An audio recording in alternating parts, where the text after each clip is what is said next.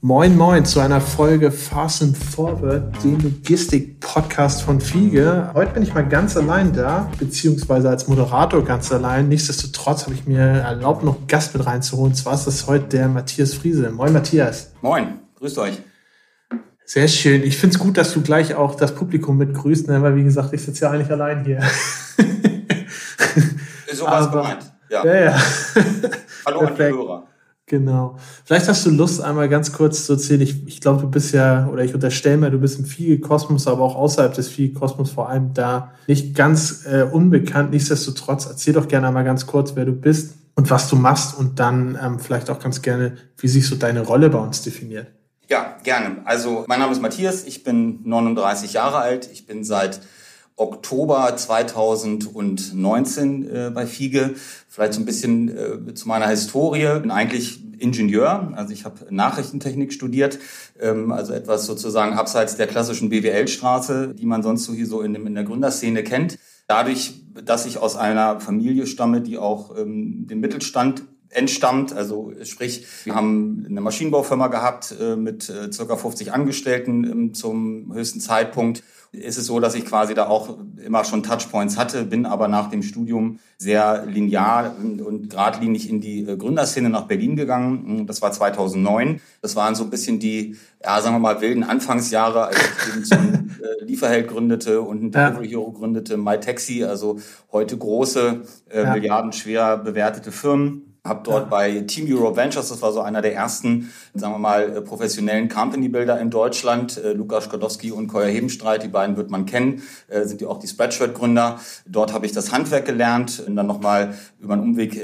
durch die Konkurrenz zu Project A gegangen, habe dort mhm. verschiedene E-Commerce Ventures mit betreut, hauptsächlich einen großen E-Commerce im Nutrition-Bereich dann ist es eben so die klassische Reise natürlich, man will dann irgendwann selber gründen und sich selber probieren. Ähm, habe dann tatsächlich angefangen, so auch im E-Commerce selber ein bisschen was zu machen, bin aber sehr schnell in die damals sehr stark wachsende SaaS-Branche, also Software as a Service, mhm. ähm, digitale Produkte gegangen und habe dort verschiedene Firmen mitgründen dürfen. Vielleicht das bekannteste so war Patronus.io, eine Cybersecurity-Firma, die wir 2015 gegründet haben, auch so ein bisschen in Prävention, dass die Hackerangriffe sich immer weiter steigerten und natürlich natürlich auch die DSGVO-GDPR vor der Tür stand. Und äh, diese Firma habe ich 2018 beziehungsweise meine Anteile dort verkauft. Und ähm, dann stand für mich natürlich so ein bisschen die Entscheidung an, wie geht's jetzt weiter? Klassischerweise irgendwann äh, wechselt ein Gründer auch mal auf die Investorenseite, um seine ja. Erfahrung quasi mit jungen Gründern auch zu teilen. Das wollte ich so den Jahr nicht jetzt mit dem klassischen Venture Capitalist machen und ähm, habe immer so nach so einer Twitter-Lösung gesucht.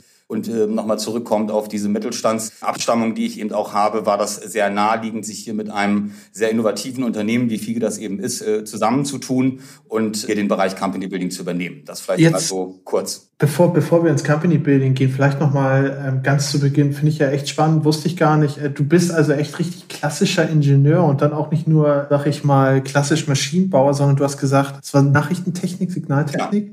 Genau.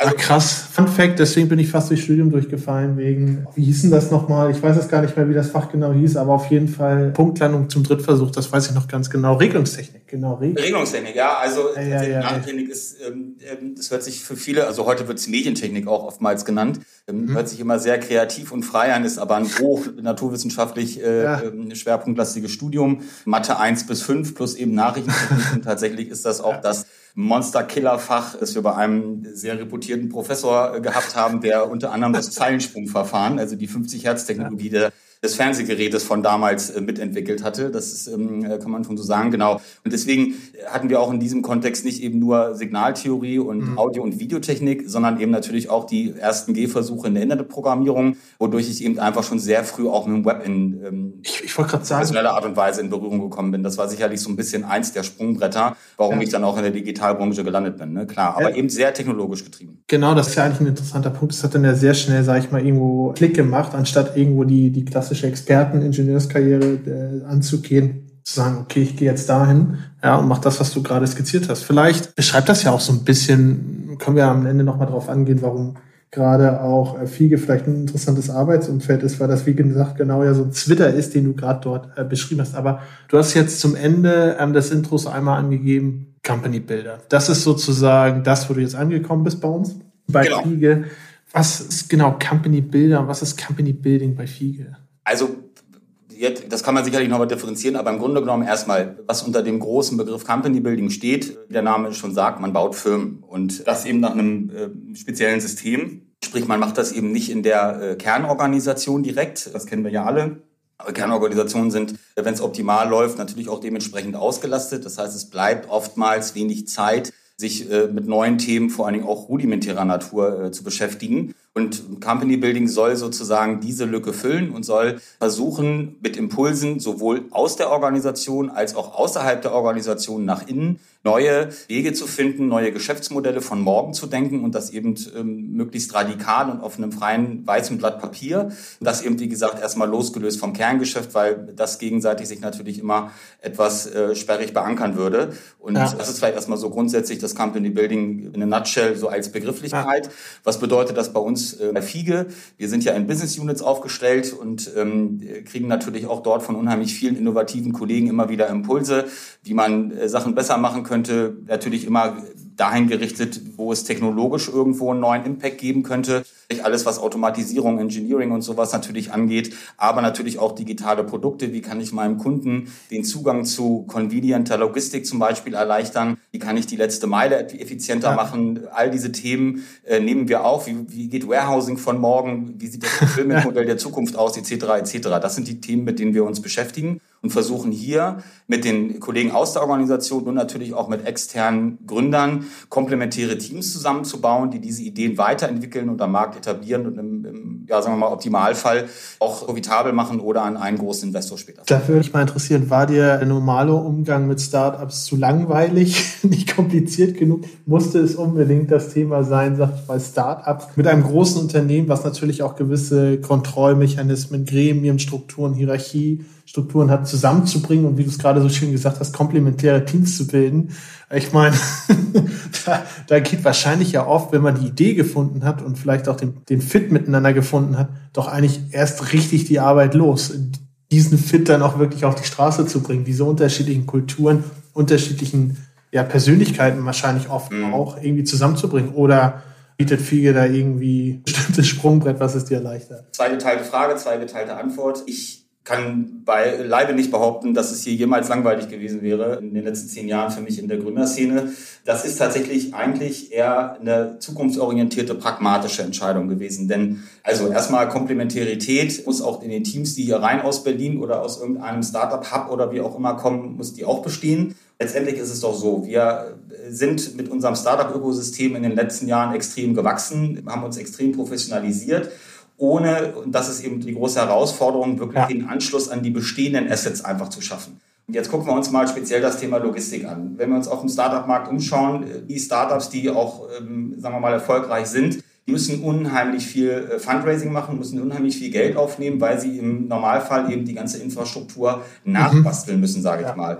Und ist es nicht viel sinnvoller, auf eine bestehende Expertise und äh, Infrastruktur aufzusatteln und seine Kernkompetenzen, das meine ich eben genau mit dieser Komplementarität einzubringen, wenn wir es doch schaffen, Startup-Expertise, wie baue ich Teams, wie bin ich agil, wie, wie sehen agile Entwicklerteams, die auf Kanban-Modellen arbeiten, aus, zusammensetzen mit Logistikern, die wissen, wie die Supply Chain funktioniert, ist doch meine Erfolgswahrscheinlichkeit einfach wesentlich höher. Natürlich hat das auch ein gewisses Aufwandsmomentum, keine Frage, aber es ist nicht so, dass das jetzt in normalen Startups das nicht auch geben würde und das ist letztendlich die Pragmatik an der ganzen Geschichte, eben zu sagen, wie können wir hier effizienter werden und müssen wir sozusagen das Wissen doppelt aufbauen. Ich bin kein großer Fan von Redundanzen, das sind wir im Text sowieso alle nicht.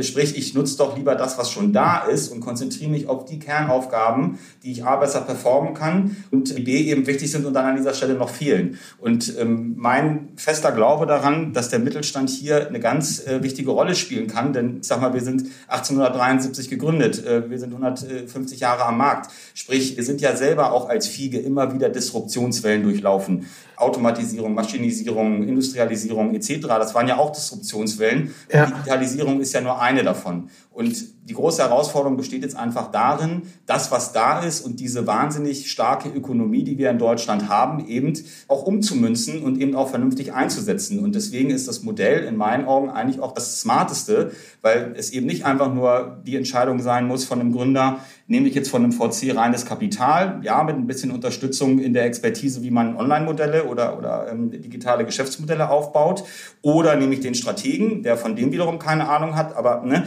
schön ist ja, wenn man einen Weg hinbekommen würde, wo Gründer und Corporates, äh, Mittelstand und äh, DAX, wie auch immer, zusammen eben mit äh, professionellen Investoren arbeiten könnten, weil das macht die Sache charmanter, schneller und letztendlich auch erfolgswahrscheinlicher. Ja, das finde ich richtig interessant. Es ist ja so, ähm, viele Ideen bauen ja auch, wenn man sich mal anschaut, was auch so vielleicht im Last Mile oder im Logistics-Umfeld abgeht. Viele bauen ja irgendwie auf ein Dienstleistungsmodell auf, haben eine mehr oder minder smarte Software dahinter Mhm. skalieren, skalieren, skalieren, sind dann aber irgendwann an dem Punkt, okay, diese, diese grundlegenden logistischen Prozesse, die irgendwo dahinter stehen müssen, werden irgendwie nicht profitabel. Ja, ich, ich habe irgendwie die. Assets nicht, um dort wirklich auch auf aufzubauen. Ich muss eigentlich erstmal diesen Weg, den ein klassisches Logistikunternehmen oder Fulfillment-Unternehmen gemacht hat, selber erstmal gehen mit all seinen Höhen und Tiefen. Wenn man das natürlich verbindet, wo die Assets sind, nämlich im Mittelstand, gerade die, die Hardware-Assets, vielleicht auch Grundstücke, Gebäude, all solche Themen, Absolut. Fläche. Dann hast du natürlich echt krassen, krassen Fit. Das ist absolut richtig. Ich kann mir auch gut vorstellen, das weißt du aber wahrscheinlich besser als ich, dass vielleicht auch, wenn man als so ein Startup skalieren möchte, vielleicht jemand, der investiert, nicht so sehr da interessiert ist, dass sein, sein Kapital dafür verwendet wird, Logistikhallen zu bauen und Palettenregale reinzustellen, sondern eher für Erweiterung des Marktes, Erweiterung des Portfolios, Erweiterung der Kundenstruktur. Also es ist genau. schon super, super interessant. Ja, auf jeden Fall. Und auf der anderen Seite hast du die Möglichkeit, Möglichkeit, deine vorhandenen Assets in ein Geschäftsmodell umzuwandeln, das womöglich deutlich profitabler und margenreicher ist als das, wo du aktuell drin steckst. Ja, vor allen Dingen einfach auch ähm, neue Bereiche zu erschließen. Wie gesagt, das kann eine Kernorganisation einfach nicht leisten, weil sie ja. eben nah am Kunden effizient arbeiten muss. Das weißt du wiederum besser als ich als Vollblutlogistiker.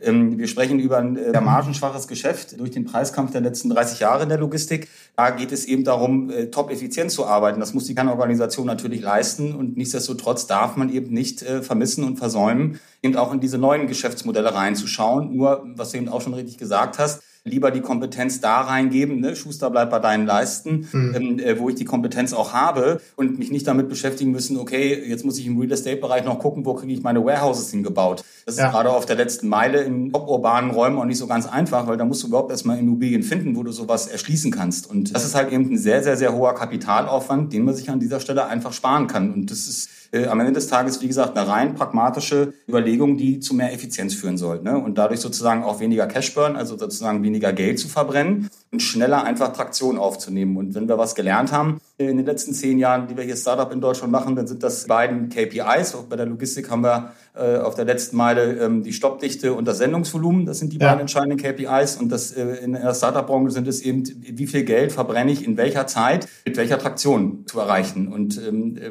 das sind eben diese vier KPIs in logistischen Modellen, die ich heben muss. Und der Hebel von Seiten des Mittelstandes, gerade auf der Logistikseite, speziell dann bei uns, äh, ist natürlich besprochen. Ja, das ist ein sehr, sehr, sehr interessanter Aspekt. Es ist natürlich auch so, du hast es gerade angesprochen, wenn man in einem Geschäft tätig ist, wo es jetzt vielleicht nicht um Software-as-a-Service-Modelle geht, sondern tatsächlich auch wirklich noch um physische Logistik, hast du es ja gerade auch angesprochen, hat man eine gewisse Margenerwartung, die vielleicht nicht der äh, entspricht, die man auf Softwareseite hat. Nichtsdestotrotz kann man ja durch Projekte, durch Partnerschaften, auch durch gegenseitiges Herangehen an Problematiken auch wachsen abseits von Margen. Ne? Und das ist natürlich dann natürlich. super interessant, wenn du gerade dieses Zwischenspiel mit den komplementären Teams hast. Du hast die eine Sichtweise und die andere Sichtweise und kannst dann genau darauf dann gehen, abseits davon rein zu sagen, okay, ich muss jetzt anstatt 5% Marge 5,5% Marge jedes Jahr machen, sondern genau dieses Thema. Ein gutes Beispiel finde ich, ist Zenfulfillment. Die habe ich letztes auch besucht mhm. und äh, mich mit denen ausgetauscht, auch in Richtung Automatisierung beispielsweise.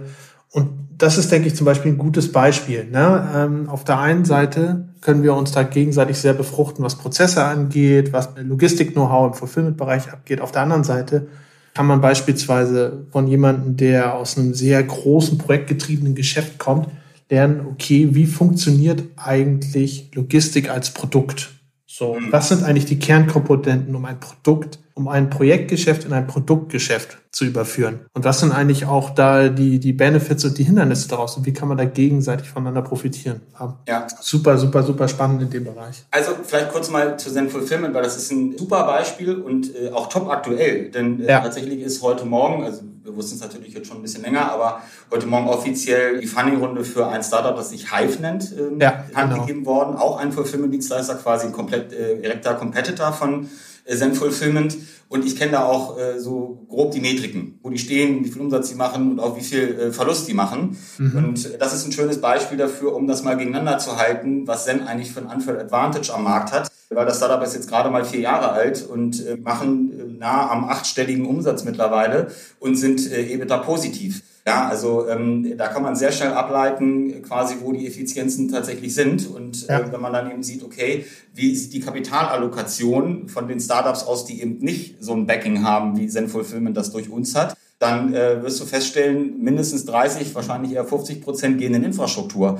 Die kann man sich natürlich in dem Moment sparen, weil Zen Fulfillment arbeitet auf unserer Infrastruktur. Und Exakt. Sie können ihr Kapital tatsächlich viel mehr noch in Engineering, äh, was auch uns wiederum befruchtet, weil wenn das junge Startup quasi neue Prozesse auch in der Automation etc. nochmal mit einbringt, ist es natürlich auch so, dass es unsere Kerngeschäft auch befeuern kann. Ähm, die Kollegen können davon lernen ähm, ja. oder sozusagen wir können das weiter verwenden und dadurch natürlich auch unsere eigenen Kunden sehr viel glücklicher machen. Auch hier ist wieder um klar auch eine Symbiose ähm, klar zu erkennen. Und sie können eben, wie gesagt, viel mehr in Technologie und äh, logischerweise dann auch irgendwann in Marketing investieren. Gerade der Fulfillment-Markt ist natürlich dann irgendwie durchaus ein Konsolidierungsmarkt irgendwann in der Zukunft. Die Reise wird halt hinten spannend. Ne? Ähm, ja, genau. Zu sagen, okay, am Anfang klar, ähm, kann man wahrscheinlich mit relativ wenig auch relativ viel Investoren überzeugen. Aber ähm, dann ist eben die Frage in der Skalierung, wenn es dann wirklich groß werden soll, wenn es international geht, ähm, wie performen die dann noch? Ne? Und äh, wie gesagt, das ist jetzt hier eher eine kleine Runde gewesen mit etwas über 6 äh, Millionen Funding. Wir beobachten das ja aber auch mittlerweile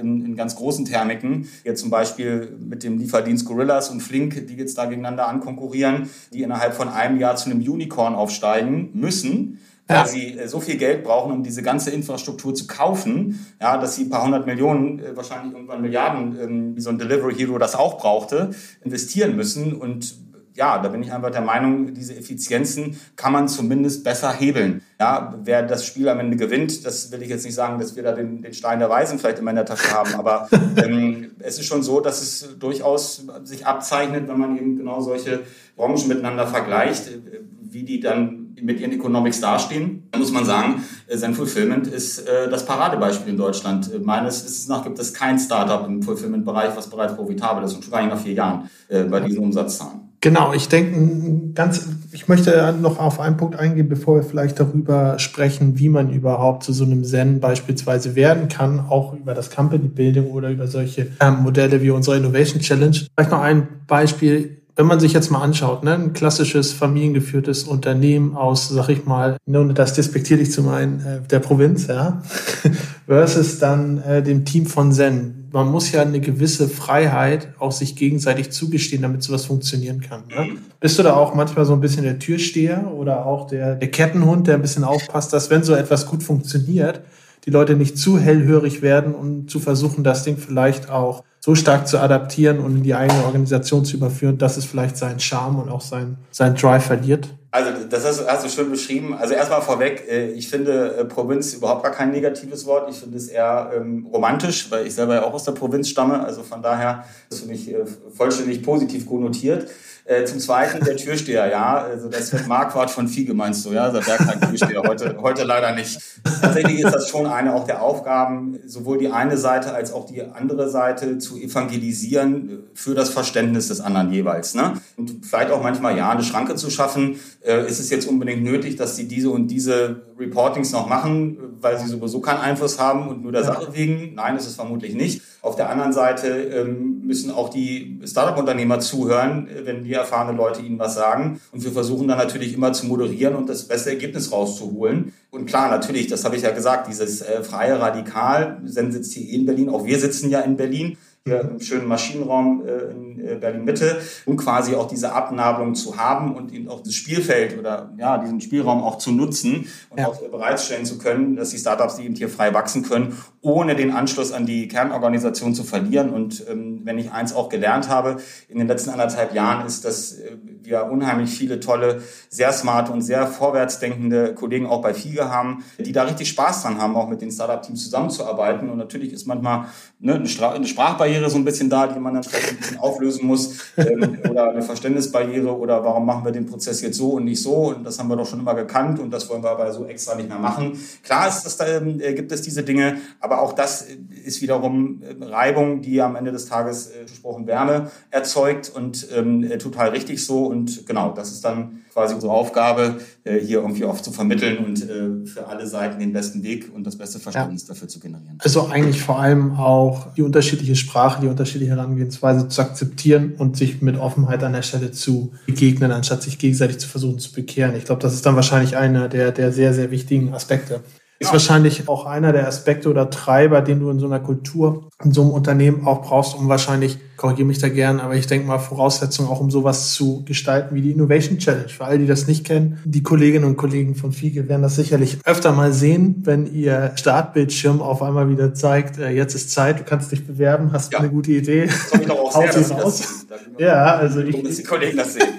Ähm, genau, vielleicht ja. kannst du einmal kurz erzählen, was es damit auf sich hat und was da so, so der Hintergedanke ist. Genau, also die Innovation Challenge ähm, ist ein, ein Vehikel, was wir quasi seit einigen Jahren schon hier bei FIGE betreiben, auch äh, schon weit vor meiner Zeit und gibt die Möglichkeit eben äh, vor allen Dingen für Kollegen, die ganz nah am Kerngeschäft und an den Standardprozessen arbeiten, die Potenziale oder die Innovation, die sie direkt am Ort des Geschehens auch sehen, quasi zu überdenken und uns diese Ideen mit Impul als Impulse reinzugeben und versuchen, mhm. Geschäftsmodelle daraus zu entwickeln, die wir uns dann angucken und mit denen zusammen verchallengen und ähm, schauen, wo wir quasi Fehler sehen und wo wir quasi noch irgendwie Nachholbedarf sehen und machen ganz aktives Coaching mit allen Teams, die sich bei uns bewerben. Es ist mittlerweile eine sehr agile Veranstaltung, so dass wir quasi über das gesamte Jahr hinweg die Ideen immer wieder einsammeln und äh, dementsprechend auch hier die Möglichkeit geben, Workshops bei uns zu machen wir den äh, Kolleginnen und Kollegen erklären, wie man eigentlich eine Firma aufbaut, was es damit eigentlich auf sich hat, was, was ist dann eigentlich überhaupt ein Gesellschaftervertrag, ähm, äh, wie funktioniert eigentlich eine Marktanalyse,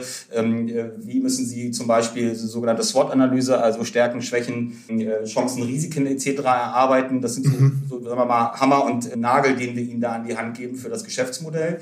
Und auf der anderen Seite, weil wir ja explizit keine Logistiker jetzt sind, proben wir das natürlich intensiv auch mit den Experten aus der Organisation. Und hier entstehen extrem tolle Synergien. Und es läuft ja auch gerade eine Innovation Challenge. Wir haben jetzt am Freitag äh, die zweite Bewerbungsrunde der quasi Halbfinalisten. Insgesamt sind es acht Teams, die jetzt bei uns äh, in der engeren Auswahl stehen, die jetzt äh, am Freitag ihre Präsentation vor uns und äh, ganz vielen Kollegen aus der Organisation, aus IT, aus Engineering, aus Last Mile, aus Real Estate etc. mit beäugen und beobachten. Und am Ende des Tages gibt es dann ein Finale Mitte des Jahres, dass wir hoffentlich, äh, so Gott ja. und Covid äh, will, auch wieder äh, persönlich oder, oder physisch stattfinden lassen können, wo wir eben einen Gewinner küren, der die Option und die Chance darauf hat, tatsächlich von uns ein Armschubbudget zu bekommen, um daraus eine Firma zu bauen. Und ich muss ganz ehrlich sagen, es gibt in vielen Unternehmen diese Innovationszweige. Oftmals ist das eben ein hoher Selbstzweck oder einfach so ein, sagen wir mal, so ein äh, Mitarbeitermarketing. Ne? Wir tun ja was und wir haben ein offenes Ohr. Das ist bei uns explizit nicht so. Es wird sehr, sehr ernst genommen. Auch explizit auf der Vorstandsebene ein großes Auge und großer Wert drauf gelegt,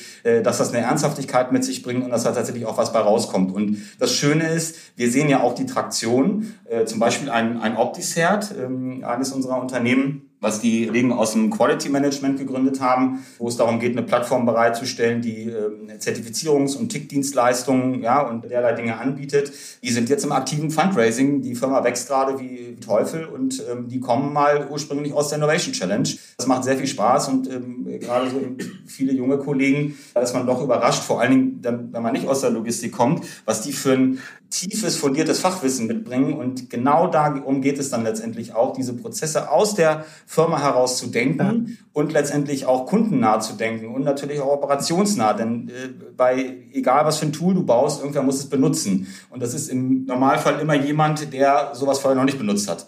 Ja, und ähm, das müssen die denken und den Rest, wie das Digitalgeschäft und der, das KPI-Building dann funktioniert, das geben wir ihnen dann an die Hand. Sag mal, du, du hast es ja gerade schon öfters betont, aber ich möchte es auch nochmal genau explizit nachfragen. Ist das eigentlich ein Vor- oder ein Nachteil, dass du vielleicht, ähm, wie kann ich das denn jetzt sagen, ohne dich zu beleidigen? ist das ein Vor- oder ein Nachteil, dass, du, dass, du Fach, dass du fachfremd bist? also, ich denke, ähm, es ist durchaus. Gespräch beendet.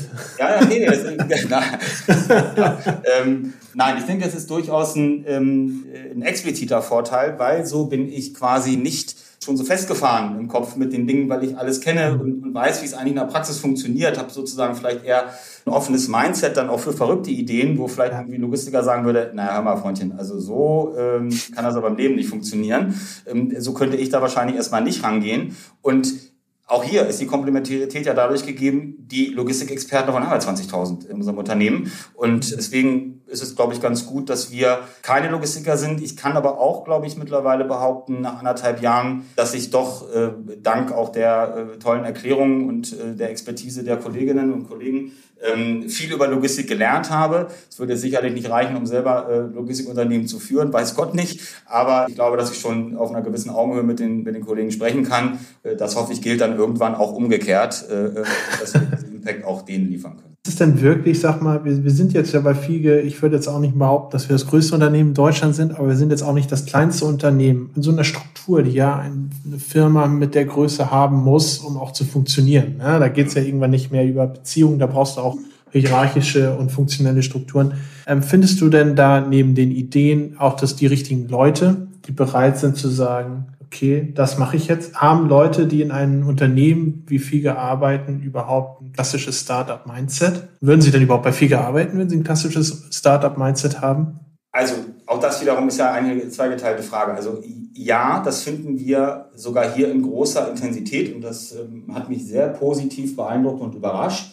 Das liegt sicherlich auch daran, dass unsere gesamte Unternehmenskultur so ein bisschen auch darauf ausgerichtet sind, sei Unternehmer im eigenen Unternehmen. Bei uns mhm. wird man ja auch dazu angehalten, auch mal zu widersprechen und auch mal äh, Dinge anders zu denken und neu zu denken. Äh, und bei uns bleibt auch keiner auf einer Position sitzen, nur weil er das jetzt gerade besonders gut macht, sondern äh, die Leute kriegen ähm, intensive Möglichkeiten, sich auch weiterzuentwickeln. Das heißt also, das disruptive Mindset ist auf jeden Fall da. Sind das Gründer? Nein, natürlich sind sie das nicht. Wenn du zehn Jahre als Projektmanager irgendwo auf der Supply Chain gearbeitet hast, dann ist das letzte, womit du dich jetzt erstmal beschäftigst, BWAs äh, und Online-Marketing. äh, natürlich sind die jetzt keine, äh, sind die jetzt keine Vollblutgründer. Aber das ist ja eben auch das, was wir dazu beisteuern können. Nochmal, ähm, so ein komplementäres Team in so einem Startup im Logistikbereich besteht aus einem, klassischerweise aus einem CEO. Das ist dann eher so ein Marketing-Hansel, ne, der rausgeht und die Sache gut verkaufen kann und das Team führt und die Firma repräsentiert, so eine Art Außenminister.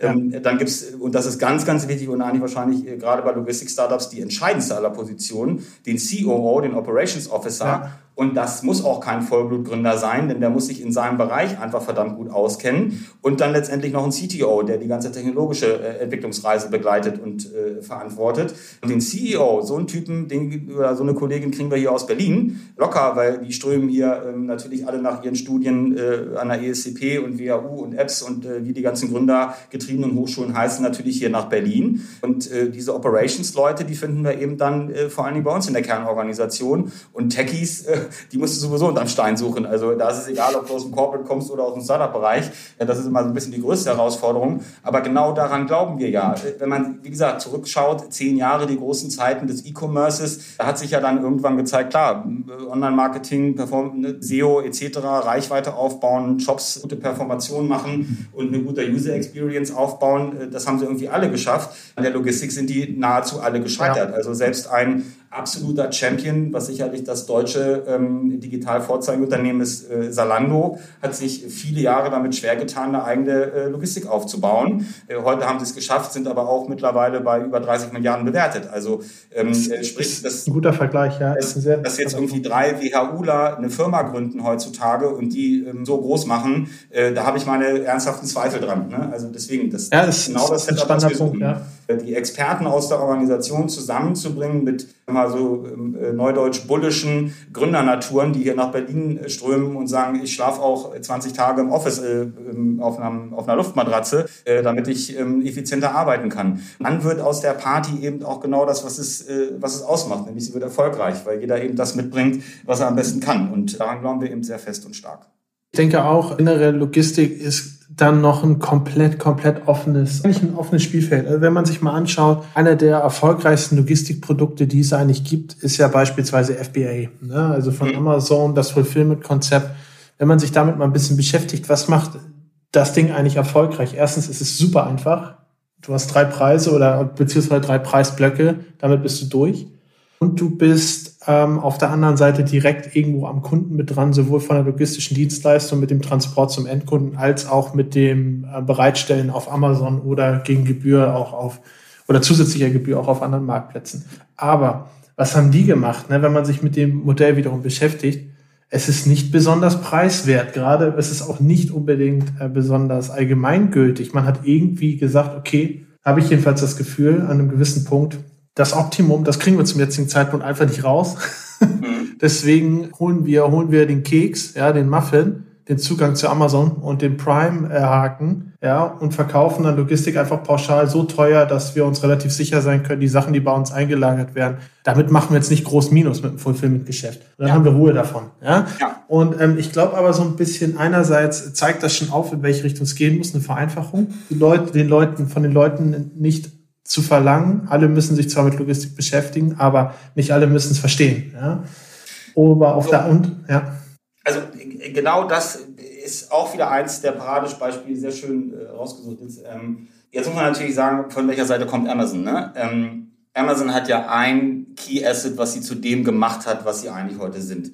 Die haben vom ersten Tag an in Convenience gedacht und mhm, ein ja. Produkt zu bauen. Ich meine, die, die Amazon Landing Pages auf Produkten sehen heute noch aus wie Dresden 45. Warum ist das so?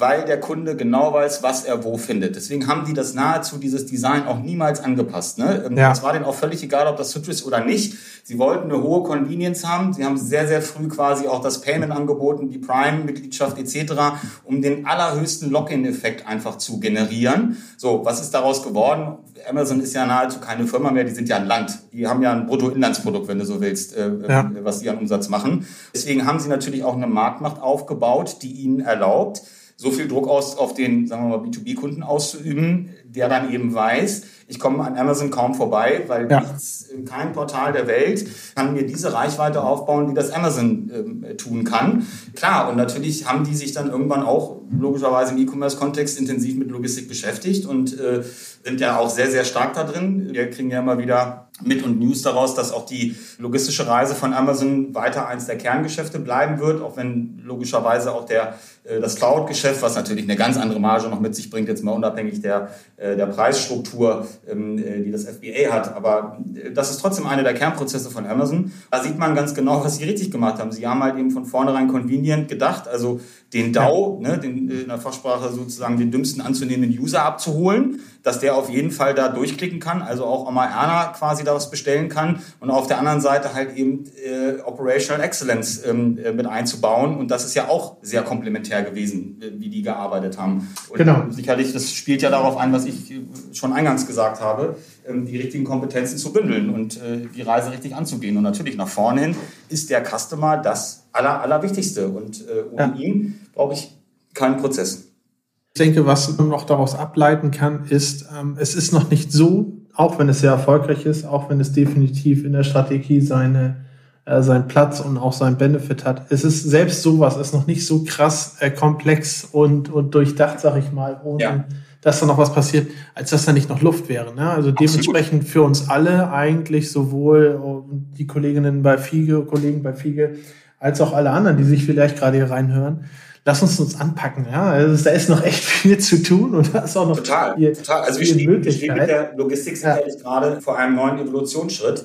Ähm, genau. Wie gesagt, das ist zum Teil eben durch Automatisierung ähm, ja. Äh, zu erreichen oder eben einfach äh, saubere digitale Prozesse, entfernen aller möglichen Papierdokumente. Ne? Ähm, es wird ja auch noch viel mit Fax etc. gearbeitet. Diese Zeiten werden und müssen natürlich jetzt auch vorbei sein. Und wie gesagt, wir merken es ja gerade auch in der Startup-Szene, jetzt eben, wo diese großen, fetten Player eben auch da sind oder auch auf Amazon quasi Händler sind, die sagen, was du gerade gesagt hast, wir wollen diese Preisstruktur so nicht mehr bezahlen. Ja, die werden dann geclustert und die versuchen dann auch irgendwie eigene logistische Prozesse aufzubauen. Ähm, ja. Das merkt man jetzt halt eben, wo da die dass eben hinten auf der Reise, was ich auch schon mal gesagt habe, ähm, der Wachstumsschmerz dann eben entsteht und ja. die Operational Excellence eben dann über Sieg und Niederlage entscheidet und nicht mehr das Marketingbudget. So und ähm, das sieht eben die, äh, die Branche oder sieht die Szene und es sieht der Digitalbereich.